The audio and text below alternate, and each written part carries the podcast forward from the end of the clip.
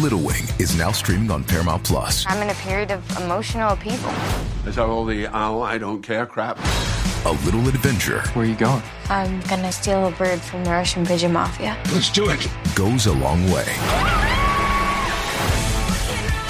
Starring Brooklyn Prince with Kelly Riley and Brian Cox. Life can hurt, but life is sweet. Little Wing, rated PG 13, may be inappropriate for children under 13. Now streaming exclusively on Paramount Plus. This episode is brought to you by Paramount Plus. Get in, loser! Mean Girls is now streaming on Paramount Plus. Join Katie Heron as she meets the plastics in Tina Fey's new twist on the modern classic. Get ready for more of the rumors, backstabbing, and jokes you loved from the original movie with some fetch surprises. Rated PG 13. Wear pink and head to ParamountPlus.com to try it free.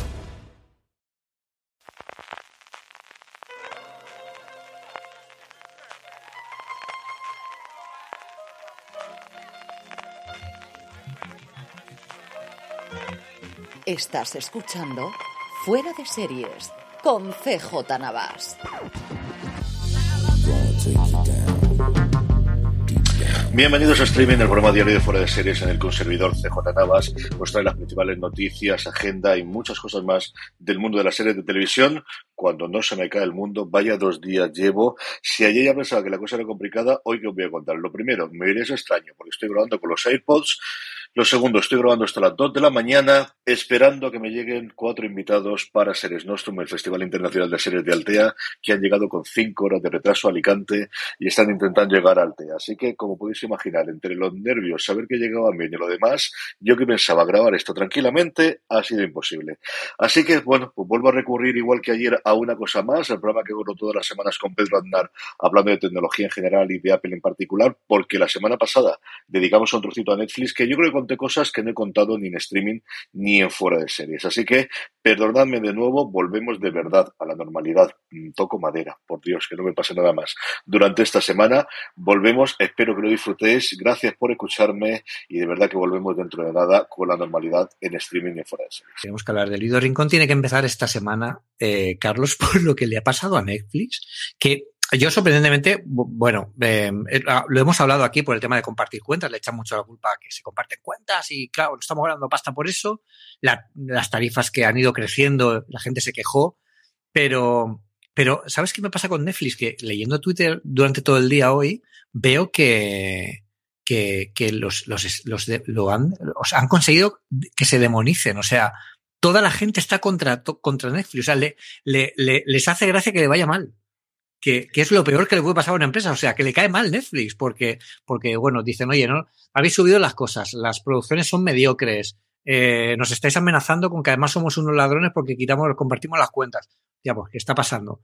Y nosotros en la Peresfera, además, eh, hoy hemos publicado un, un artículo que Netflix, diciendo, bueno, el titular es Netflix tiene un problema y la culpa es, en parte, de Apple TV, en el sentido de que, oye, ojo que aquí Apple TV también ha entrado y ha mostrado otro modelo, no de tantas películas, de tanto contenido, pero sí con cosas que realmente interesen, incluso gente que nos interesen ciertos géneros, ¿no? Como nos pasó con Ted Lasso, a quienes no nos gusta mucho el fútbol, y es lo que, y es lo que, lo que hemos visto. Así que yo quiero oír tu análisis de esto. ¿Qué, qué pasa con Netflix? ¿Qué hacemos con ellos? ¿Hemos comprado, compramos acciones o qué hacemos aquí? Vamos para allá. A ver, eh, A ver, se comenté prepara, de- ¿eh? Está cogiendo carrera. Lo que queráis, sí, hijo, sí, sí, que al final es que es ordenarte todas las cosas.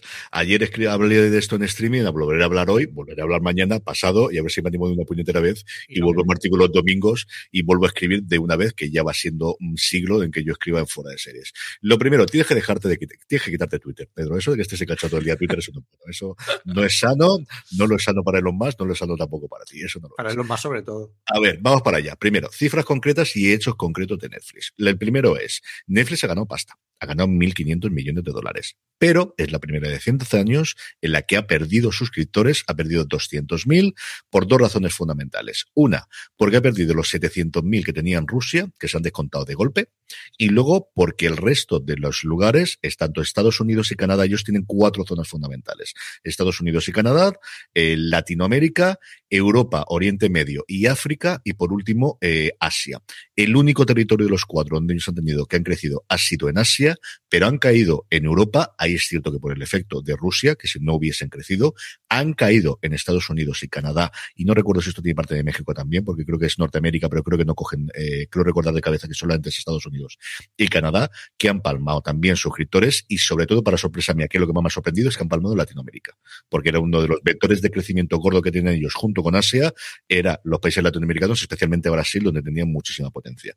Han perdido, como os digo, 200.000 y ellos te habían previsto que iban a ganar 2 millones y medio. Y ya era una previsión que estaba por debajo de lo que consideraba Wall Street, que pensaban que eran 2 millones 700 mil.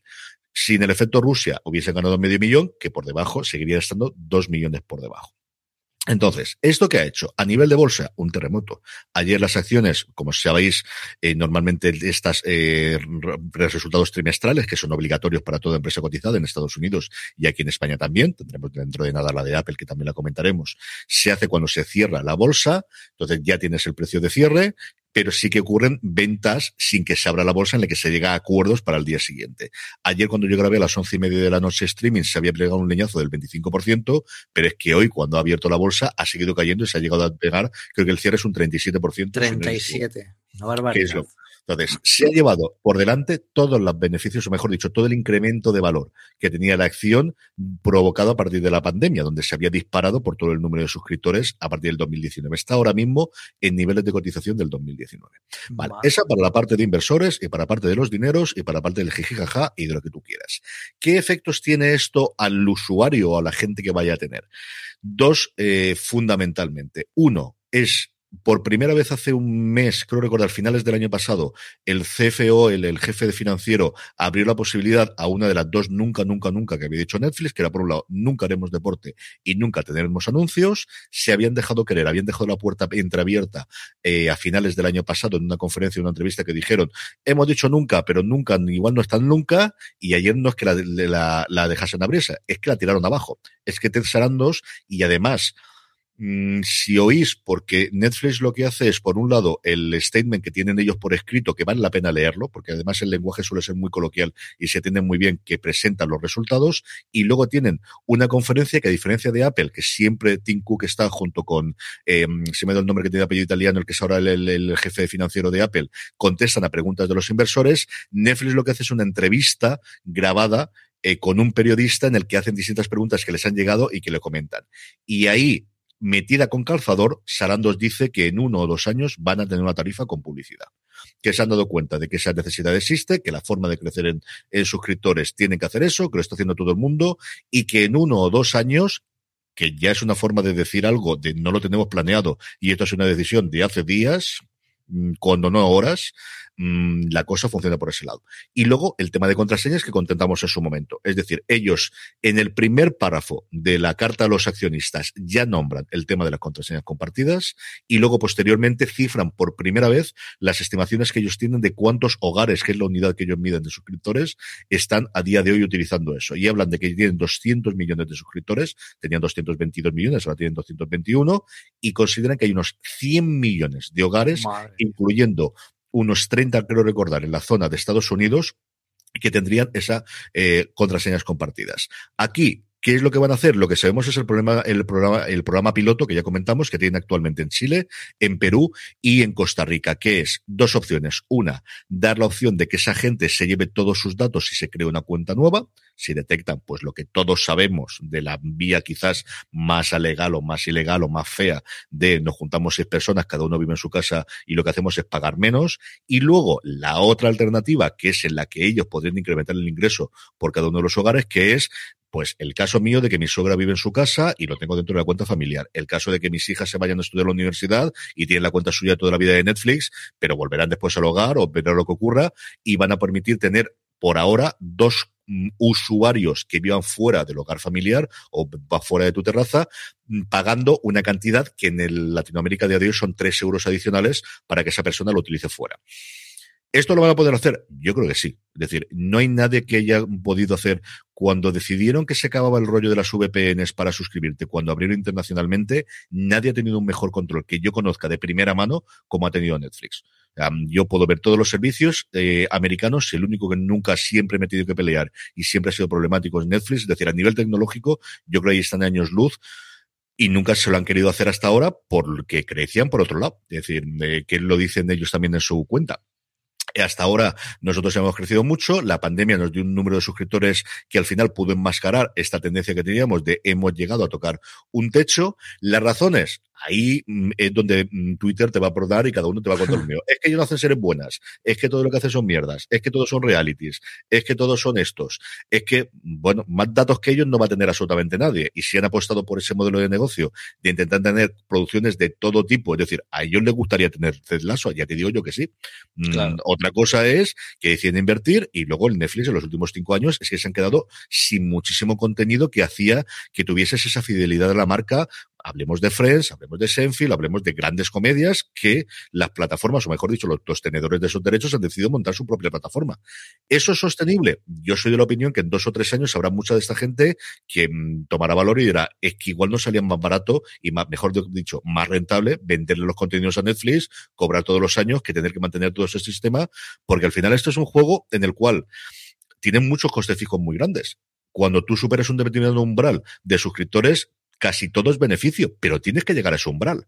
Y todo el mundo, y tú eso lo conoces mucho mejor yo que, yo, los planes en grandes empresas serán a tres años, serán a cinco años, serán a cuatro años, pero se van a revisar y habrá un momento que dirá, eh, que tenemos estos suscriptores, que estas son las previsiones que hay, con esto ganamos tanto. Y vendiéndoselo a Netflix, o a Disney, o a HBO, o a Apple, que está dispuesto a comprar lo que sea, o a Amazon, que voy a contar, ganamos tanto. Mm, puerta, camino y el Biti. Aquí cerrado todo y aquí paz y gloria. Y esa labor de concentración yo creo que vamos a vivir dentro de uno o dos años veremos cómo funciona la crisis energética, veremos cómo va la inflación y veremos cómo va todo ante todo, pero lo vamos a tener. Entonces, ¿van a cambiar las cosas? Sí. ¿Vamos a tener más series que le guste a ti, querido oyente? Pues no lo sé. De, eh, ellos les cantaría, es decir, que ellos por ellos harían series que a ti te gustasen y haría. La otra parte que tú has comentado al principio, yo creo que sí es importante, y es esa pérdida de la calidad de marca. O sea, Netflix ha dejado de molar, Netflix ha dejado de ser guay, mm. Netflix ha dejado de ser su amigo, porque todo el mundo y su hermana ha tenido un cabreo con ellos. Sea por las contraseñas, sea por la subida de precio, sea porque quedan cancelados. Es decir, Netflix ha pasado de ser la cadena o la plataforma que rescataba series que habían cancelado otros y le daban nuevas temporadas para seguir adelante, a la que misericordiamente se cargan las series en las segundas, terceras y cuartas temporadas. Y series que a lo mejor no tienen mucha audiencia, o entiendo que por eso precisamente se las cargan, pero que al final tienes ese labor eh, em, emocional de cuando te cancela una serie. Claro, es que no es lo mismo que te la cancele alguien que siempre te las cancelaba, de es que yo creía en ti, yo confiaba en ti. Es ese sentimiento que tenemos, quizá el imbécil, pero también humano, con la marca de ese amor que no van a contar nosotros con Apple. Pues exactamente lo mismo. Y yo creo en esa sí que coincido contigo, que creo que ese apego a la marca de Netflix se ha ido diluyendo, perdiendo y se ha transformado en esa parte de, de, de, si no odio, que posiblemente no llega a ese extremo, pero sí de, de, de cabreo con ella y de la tengo porque la tengo que tener, porque hablan de ellas. Yo personalmente, y no es más que la anécdota, y a mí estas cosas queda bien para el podcast, pero al final cuando haces un análisis no puedes contarlo. Pero en mi casa se sigue utilizando fundamentalmente por mis hijas, porque sigue siendo el sitio donde tienes casi todo el contenido infantil, por mucho que Disney tenga todo el clásico, pero sigues teniendo muchas series clásicas. Que yo haya visto recientemente, Lorena, por ejemplo, sí que lo gusta mucho más, que ha visto The Last Kingdom y ha visto Vikingos. Yo ahora veré Muñeca Rusa, veré Stranger Things cuando llegue, veré The Crown cuando llegue a final de año, veré eh, Love, Death and Robots pero estas son menos de las que yo he podido ver en Apple TV Plus, por ponernos solo nuestro, en el último mes. Y no te voy a decir exactamente lo mismo de HBO, con lo que sirva de anécdota, eso desde luego. Tiempos interesantes y tiempos apasionantes, Pedro. Sí, la cosa está muy Claro, y es que además también el problema de marca no solo lo tienen con los, con, con los clientes, ¿no? Porque al final, si tú quieres vender tu producto, quieres vender tu serie, tu producción, a uno de estos servicios de streaming, mm. pues quieres ponerlo en el sitio donde mola estar, ¿no? Y donde mola estar ahora mismo no es Netflix. No. A lo mejor no es Apple TV, no es HBO, pero seguro que Netflix no lo es. Entonces, claro. No. No, no, desde luego, es decir, ese mm, cariño que tenían los creadores para llevar una serie a Netflix, más allá de los acuerdos multimillonarios de Sonda Rhimes y de, y de, y de Ryan Murphy en su momento, yo creo que también lo han perdido, porque te cancelan la serie y no sabía. Es decir, yo comentábamos aquí, o no me acuerdo si aquí o en streaming en su momento, una serie que recientemente cancelaron y no le habían dado ninguna explicación a la, a la creadora, y eso al final a los creativos les cabrea. Y es cierto que siguen teniendo una gran baza, que es que tu serie se ve en todo el mundo y que si que tienen apoyar, no hay mejor sitio para promocionar una serie, una película que la de Netflix cuando tú entras, o sea, la cantidad de hogares a las que llegas simultáneamente no es comparable con ninguna campaña de marketing, ninguna campaña de publicidad que puedas hacer, pero las cosas van a ir cambiando. Y HBO ya va a llegar a casi todo el mundo, eh, Paramount Plus va a llegar con Sky Showtime a todo el mundo, Apple poquito a poco exactamente igual, y si te van a pagar más y te van a cuidar mejor, pues es que los creativos son creativos y esa parte del cariño, es decir, el dinero es importantísimo, pero si además te están pagando más y te están queriendo más, pues no sé cuánta gente va a seguir queriendo hacer cosas allí. Ahí va a ser un toque muy importante Ahora, el contrato de Ryan Murphy por cinco años vencía dentro de tres o cuatro meses. Y todos los rumores apuntan que se vuelve a Disney. Y él salió allí pegando un portazo diciendo, ¿qué voy a hacer yo con, lo, con el ratón? Yo la casa del ratón, ¿cómo voy a vender nada? La casa del ratón ya no la casa del ratón, que tiene también Hulu y tiene las series. Es lo mismo que lo de las series de Apple que nos decían, series familiares. Ya, ya, vente a ver eh, separación y te cuento yo las series familiares, cómo funciona el invento. Si Ryan Murphy salta del barco, eso es desde luego un síntoma de que los creadores, más allá del dinero, empiezan a valorar, que siempre lo han valorado otras cosas y que Netflix deja de ser el, chico molón de, mm. del Que al final es lo que Apple dijo desde el principio en la presentación de Apple TV Plus. Es decir, desde el principio dijo, esto no va a ser cantidad, queremos que quien esté aquí es porque les resulte atractivo y queremos que los grandes creadores que quieren mostrar algo más que simplemente ser una, una línea más dentro del servicio de streaming esté aquí. Y al final es un poco lo que están haciendo, pero bueno, ya, ya veremos a ver cómo, cómo evoluciona esto, porque ha sido la gran noticia. Otra de las noticias es, eh, bueno, lo veíamos en Daring, en Daring Fairball, eh, que Apple está con rumores de comprar el, el, el, Sunday Ticket de la NFL, eh, que entiendo que esto, yo no tengo ni idea de lo que es, pero suena importante, ¿no? Esto es un notición, Pedro. Si esto sale adelante, es una notición. Este es el paquete más caro de todos los que tiene la NFL. La NFL, para que lo comparéis con el resto del, fútbol, tiene eh, cuatro paquetes a día de hoy que ceden, que es el partido del jueves, que sale del calendario habitual, el partido del domingo por la noche y el partido del lunes por la noche.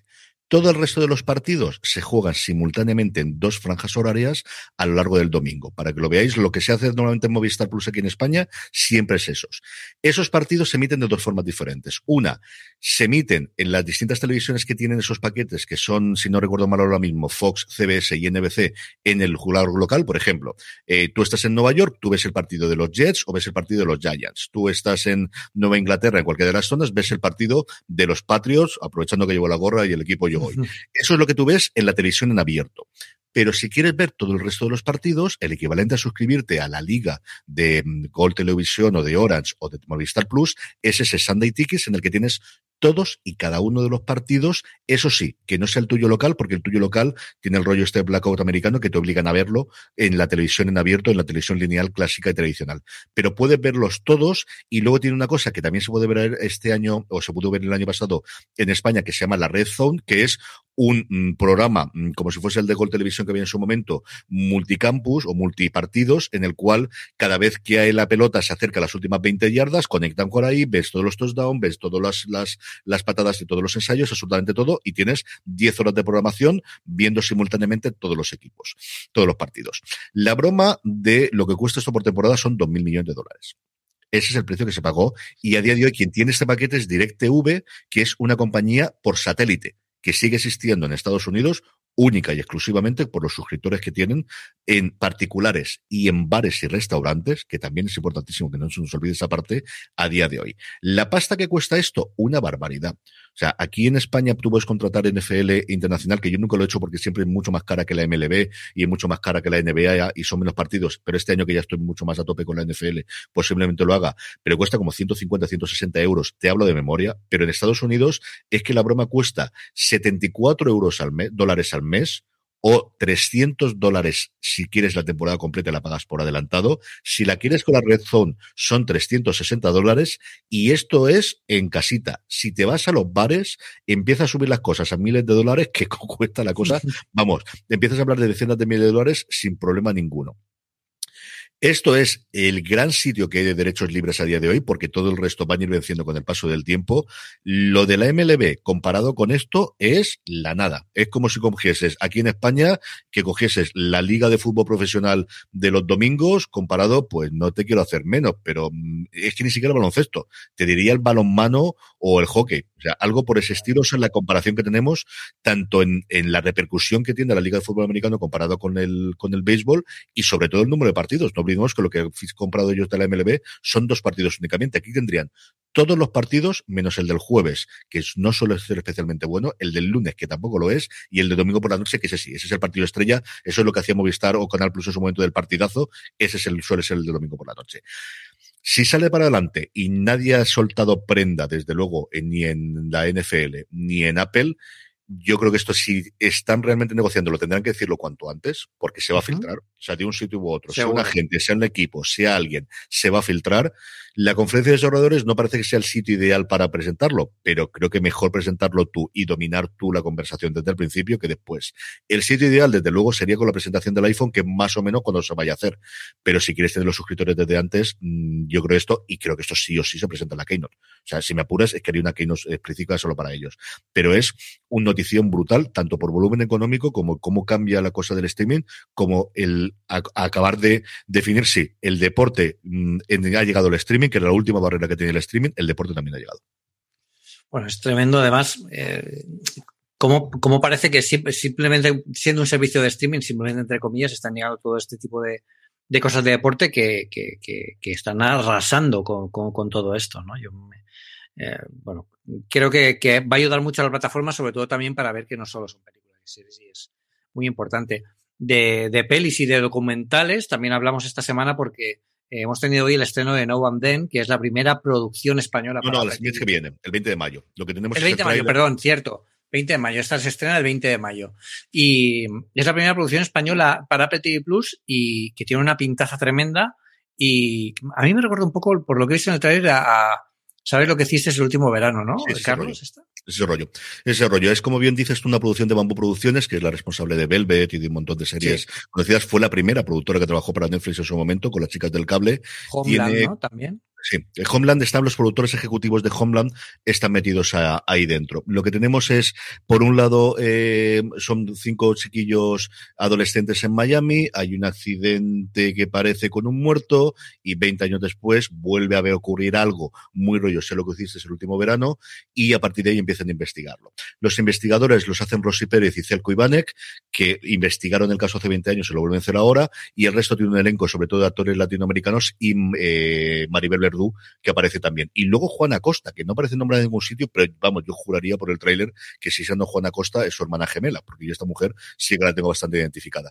La escena del 20 de mayo, como dices, yo creo que podremos hablar de ella reciente cuando llega el estreno y luego un poquito de días después el gran estreno que tiene del 23 al 27 de mayo, yo os diré porque son estas fechas, es Prehistoric, Planet, este, este documental eh, ficcionado con dinosaurios narrado por David Attenborough. Tiene ya el tráiler oficial de dos minutos que es espectacular. Se lo he puesto a las crías, que sobre todo a Charlotte le encantan los dinosaurios y le ha flipado. Y lo que otro que tiene como curiosidad, que yo creo que comentamos, es que se va a estrenar un episodio cada día durante la semana. Se va a estrenar durante cinco días, que era una cosa que en su momento hizo HBO con En Terapia, que va a hacer ahora Hulu con una serie que se llama Candy, de, de una asesina que mató a la, a la, vecina y amiga suya porque se estaba acostando con el marido, eh, que va a estrenarla también durante cuatro o cinco días. Y es un modelo que no se había probado y que a lo mejor empieza a funcionar. Le lo van a presentar como un evento. Lo tuvimos el año pasado, le funcionó muy bien a Disney con el documental de los Beatles. Y mira, pues otro modelo diferente de presentar las series que igual le funciona a ellos.